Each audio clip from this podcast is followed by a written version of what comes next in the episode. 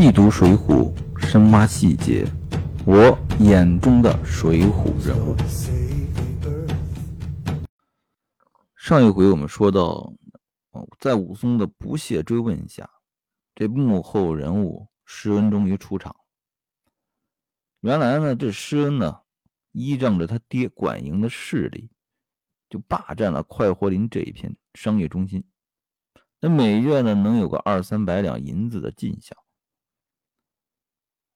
但是呢，好事不长久啊！这块地方呢，被别人盯上了，谁呢？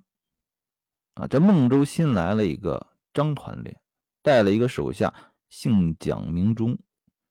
这个蒋忠啊，啊，有九尺来长的身材，江湖上有一个浑号叫做蒋门神。啊，那这时候咱们得对比一下啊，咱们说《水浒传》里面说武松多高啊？八尺。这蒋门神九尺来长，如果按照明清时代的这个一尺的长度啊，大概和现在一尺是三十一点多厘米。那这蒋门神啊，两米多，当然这有夸张的成分，这是小说，但是说明什么？蒋门神确实这个身高是异于常人的啊，最起码按现在来说，他在两米以上。那武松呢，比他低了一尺，那基本上矮了一头，啊，武松身材已经很高大了啊，到哪儿一出场就是好一条汉子。这蒋门神更可怕，啊，这个蒋门神呢，他不但身高高，而且这人呢，使得好枪棒，啊，拽拳飞脚，相扑为最。啊，我们说相扑是起源于中国啊，咱们中国这个相扑这个词早就有了，明清时代就有了。但是咱们这说的这个相扑啊，可不是现在日本那个两个大胖子在那儿啊，在那滚肉球那种啊。我们那时候说的相扑，指的就是我们现在说的摔跤啊。所以说这蒋门神呢啊，最擅长的就是摔跤。这蒋门神呢，就盯上了这个地方，而于是呢，就夺了这个施恩的生意。这施恩呢，当然不肯轻易就让给他，结果呢，被蒋门神呢一顿拳脚打了，两个月就起不来床。这武松呢，来到这孟州的时候，在厅上的时候，看到这施恩包着头，吊着胳膊，就是这个伤还没好。这施恩呢，这咽不下这口气啊，就想着去找人去和这个蒋门神再干一仗。但是呢，人家蒋门神也不是一个人呢，他是谁？张团练的手下，他是受张团练指使的。人家张团练手下还有一帮子正军啊，部队的闹将起来呢，这施恩他不占理。所以说，这个快和林呢，就被这蒋门神，呃，或者说被这个蒋门神背后的那个张团练就夺走了。那说到这儿呢，咱们得对比一下这双方的势力啊，看谁更厉害。呃，那先说施恩，施恩的背后呢是他爹管营。这管营算是一个什么样的官职呢？啊，我们。打个比方来说，就类似于现在的劳改队队长啊，其实是个小官儿，也没多大势力。那为什么施恩能夺这个快活林？是因为这个管营有七八十号这个犯人啊，大家知道这犯人呢肯定好勇斗狠啊，这这是肯定是厉害的。那普通老百姓肯定是惹不起他们。啊，他有手底下有这么一帮人，而不是说他爹这个权力有多大啊？他爹的权力呢，就能管这帮犯人，所以说这帮犯人啊，打架是特别卖力的。那蒋门神那边呢，他的背后势力是张团练啊，这个团练算是一个什么职务呢？啊，也不是什么大官啊，他是当地的啊民间武装的头领，民间武装。啊，不是正规军，啊，类似于我们现在说这个民兵啊，就当地的民兵的总头目，啊，这就很明显，这个张团练这边势力更强一些。毕竟人家是什么？是兵啊，虽然不是正规军，是民兵，但是人家这装备啊、训练还是有的。手下这个人不少，所以说从这个职位上来说呢，这张团练啊，要比这个管营要高啊。从这个手下这个人多势众上来说呢，这张团练呢也占了一筹啊。所以说这个施恩就没办法了。但是这施恩呢不服气啊，啊，等他看到了武松以后，觉得啊机会来了，啊这施恩啊就开始拍这武松的马屁了，啊久闻兄长啊是个大丈夫啊，怎地的兄长与小弟出的这口无穷之怨气，死而瞑目，啊只恐兄长远路辛苦，气未完力未足，因此呢。且将休息半年三月的，等贵体气完力足，方请商议。啊，不期呢，这村仆脱口失言说了：“小弟当以示告。”施恩呢，不愧是这官员之子，这番话说出来，真是响当当、气昂昂，有情有理，十分的妥帖。那摆在武松面前。就只剩下了两个选择。那这个忙，武松是帮还是不帮？其实武松根本就没得选择。首先武松这个人啊，咱们说他是重情重义的，啊，吃软不吃硬。这施恩呢，自从武松来到了这个孟州牢城营以后，是百般照顾他。给了很多的恩惠，更关键的一点啊，人家施恩根本不出面，他可没有跑到这武松跟前啊，说你看我给你这么多恩惠，你可怎么还我这人情啊？如果是这样，这武松啊，还真不一定能答应他啊。施恩的这一手感情投资啊，可投资的真是绝妙。那武松这样好面子、重情重义的人，他怎么可能拒绝？啊，这是其一。其二呢，我们想想这俩人的身份。武松呢，作为一个配军，啊，这个施恩呢是管营的儿子，正好就是管这个武松的。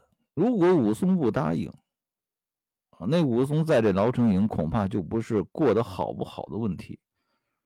而是有没有命的问题。当然，武松不怕死。武松刚来的时候都已经摆明了态度，死就死了。啊，武松现在的心态呢？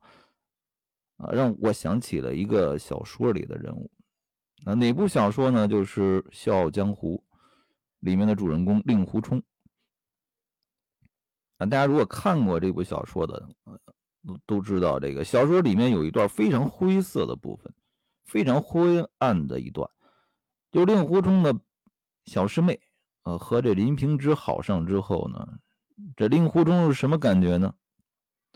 啊，天昏地暗啊，对这个世界是吧，没有留恋了。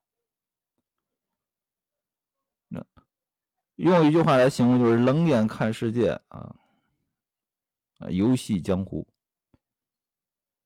啊，就是心已经半死了。因为他最心爱的人跟别人了，他觉得他本来令狐冲就是个孤儿嘛，他觉得师傅也不再看重他了，师妹跟人走了啊，他对这个世界没什么太大的牵挂啊，直到他遇上了这个任盈盈，那他的世界在重新的点亮了。这武松，我觉得他现在的心态呢，和那个令狐冲当时是非常类似的。就是世界对他来说没有什么可牵挂的地方，心里面现在就处于一个非常灰暗的时期，啊，所以说如果施恩利用自己的身份去强压武松的话，这事儿还武松还真不一定认。当然，人施恩前期的感情投资，这事儿就得发挥效力了，啊，这武松一听啊。哈哈大笑，啊，立马就应承下来这个差事。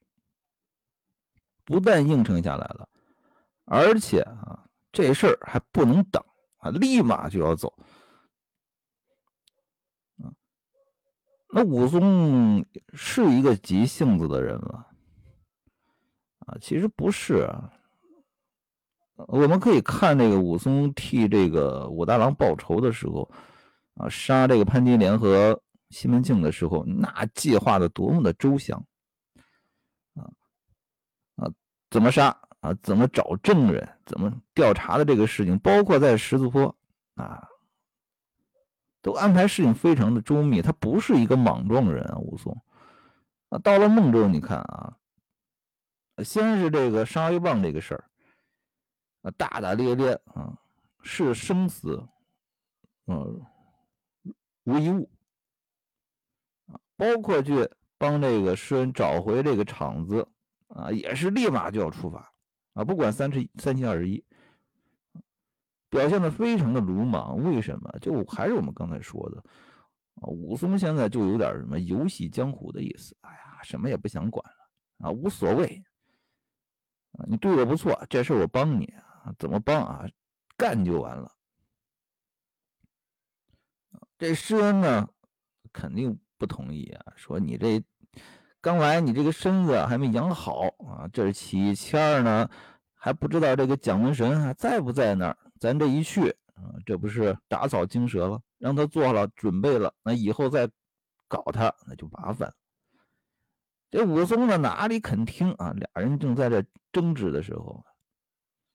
这个屏风背后啊，转出来一个人，正是施恩的老爹啊，这个老管营啊，这施恩他爹出面了。说不明了啊，姜还是老的辣，老管营出来是干嘛的？啊他要把这个事安排的更周详一些。这老管营呢，就对武松说了。老管营说话呀，非常的这个有意思啊，大家可以仔细的品一品啊。这个这老板是怎么说的？他说：“这个义士啊，如此英雄，谁不钦佩？啊，这鱼儿施恩呢，原在快活林中啊做些买卖，非为贪财好利啊，实是壮观孟州，增添豪侠气象。不期今被蒋门神一世豪强。”公然夺了这个去处啊，非义士英雄不能报仇雪恨。啊，义士呢不屈于南，满饮此杯，受于南四拜，拜为长兄，以表恭敬之心。啊，你听听老管营这番话啊，真的太逗了。啊，咱们来仔细品一品啊。首先呢，这先拍了拍这个武松的马屁啊，啊，就这武松，您这位义士。真是个大英雄啊，谁都佩服您。然后呢，给自己脸上贴金了啊。咱们说施恩霸占快活林啊，做买卖啊，你做什么买卖？一个月二三百两的银子的收入，你做什么买卖？大家都给你交这个保护费，对吧？你明明就是靠自己的势力霸占了快活林而已啊。这个到这个老管营手里呢，啊，假惺惺的说什么？啊，不是为了贪财，不是为了好利，是为了什么？壮观孟州，增添豪侠气象。啊，这是什么？为这个市容市貌做贡献啊！我们不是为了挣钱，是为了市容市貌。啊，太逗了。然后呢，人家蒋门神啊，靠自己的势势力啊，把这个快活林夺过去了。啊啊，那就。蒋门神他们算什么？他们叫做一世豪强。我觉得这个这副嘴脸啊，真的是这个双标啊，真的是非常丑恶的一副嘴脸。啊，更关键的一点啊，这个老管营啊，这个最贼的就是这一点。啊，他呢让这个武松和他的儿子施恩两个人结拜为兄弟。按理说，这个这两个人的地位啊，啊，差别还是不小的。因为武松这时候是一个什么配军啊，施恩呢好歹也是一个小官员嘛，啊，官员之子，两个人地位是不太一致的。为什么这老管营让自己儿子和武松结拜呢？其实就是要深度绑定。他真的是看出来了，这武松呢，真不是一个一般人物。我们刚才比较了啊，武松啊，身高八尺啊，虽然有点夸张啊啊，按那个当时的这个，咱一尺等于啊三十三十一厘米的话啊，那也两米靠上了。你想，明清时期的平均身高可能应该就一米五、一米六吧，顶多啊，那个身材是异于常人的啊，那一看就不是普通人，就不是平常人。所以说，这管营为什么让他俩结拜呢？我就深度绑定啊，以后这个施恩再出什么问题啊，有了这个武松这个兄长，有这个哥哥啊。就不会再出什么事了，谁还敢惹我？对不对？啊，所以说老管营这一招啊，这安排的真是绝了。啊，这个老管营呢，这一番话一说下来啊，这武松呢也没推辞啊，嗯，啊，于是呢和这个施恩就结拜为了兄弟。两人结拜了，当日呢。大家都很高兴啊，摆桌吃酒啊，吃的大醉啊。这一天呢，就算是过去了。那第二天呢，这施恩呢，这个父子啊，就就商量了，说这个武松这个人啊是不错，但是就是性子太急了啊。今天呢，搞不好他又要吵着去找这蒋门神算账。那咱今天不能让他去，咱们得先派人呢，就探听探听消息，啊，看看这蒋门神到底在不在，啊，啊，于是呢，这施恩就派了呃手下去这个快活林探听消息，然后呢，自己去见这武松，啊，给武松说了说这情况，说我今天派人过去了，啊，等完消息以后，咱们明天吃完饭，咱们就过去。啊，武松这回呢，并没有争执，这嘴里说道：“啊，明日去呢，也不打紧，啊，只不过今日呢，还得气我一日，啊，今天这还得气一天。”这两个人呢，吃过早饭啊，到了客房，啊，讨论了一些枪法，较量了些拳棒，啊，到了中午啊，施恩呢，就安排这个饭菜，又款待武松。但是啊，这次菜摆的很丰盛，酒呢只有几杯，而且并没有往上添酒。这武松呢，啊爱喝酒，我看这个酒呢不往上添，心里呢就有些不快意。那吃过这午饭呢，啊，武松就起身告别，回到了自己的那个客房。那只见那两个仆人呢，就过来服侍武松。这武松就问了啊。他有点奇怪啊，说今日呢，你们家这小管营为何只拿着肉出来吃？为什么不多拿点酒来喝呢？这仆人呢，啊，也实话实说，说不敢瞒都头啊。今早呢，老管营和小管营啊，两个人议论了。今天呢，本是要央都头过去，但是呢，怕都头夜来酒多，恐今日重酒耽误了正事。啊，因此呢，不敢把酒拿出来啊。明日呢，啊，正想请都头出去干这正事所以说今天呢就没有拿酒出来。武松一听呢，这心里就起了小疙瘩啊，原来是怕我醉了误了你家的大事。这武松心里的小疙瘩既然起来了，那就得解开。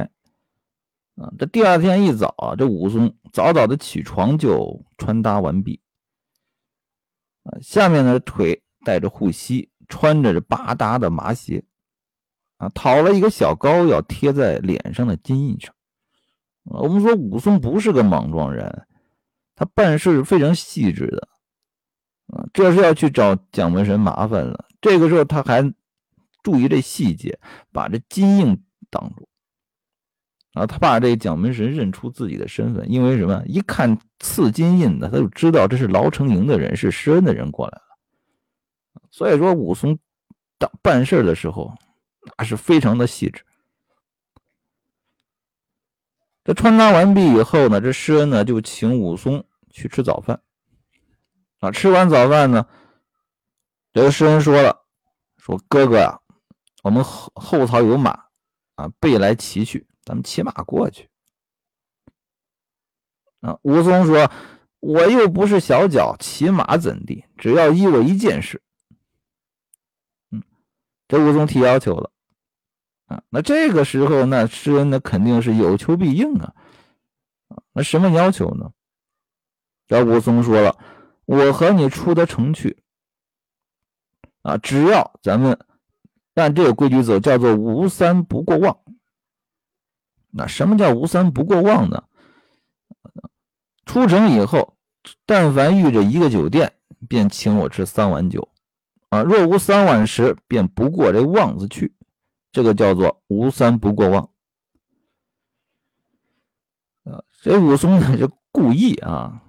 啊，因为昨天那个中午啊，这施恩怕这个武松又喝多了，第二天影响这个办事啊，就不给他喝酒。这武松心里有疙瘩啊，啊，你不让我喝，我偏要喝。今天咱们路上啊，见一个酒店，我就要喝三碗。这施恩一听啊，就连连摆手：“哎呀，不行啊，哥哥，这快活林离这个城东门啊有十四五里路。”算起来呢，这卖酒的人家足有个十二三家啊。若是每户吃三碗食，那得喝个三十五六碗呢。那到那里是哥哥恐怕就醉了，如何使得？武松一听就哈哈大笑啊！你还怕我醉了没本事啊？我却是没酒没本事，带一分酒便有一分本事，五分酒五分本事。我这吃了十分酒，这气力。不知从何而来，啊！若不是酒醉后啊胆大，啊，如何在这景阳冈上打得了那大虫？啊！这诗人这时候也听明白了，啊！这武松啊是借酒说话，那诗人是个非常机灵的人啊，连忙就给武松这赔话了，啊！不知哥哥是这种情况啊，啊！咱们家里啊有的是好酒。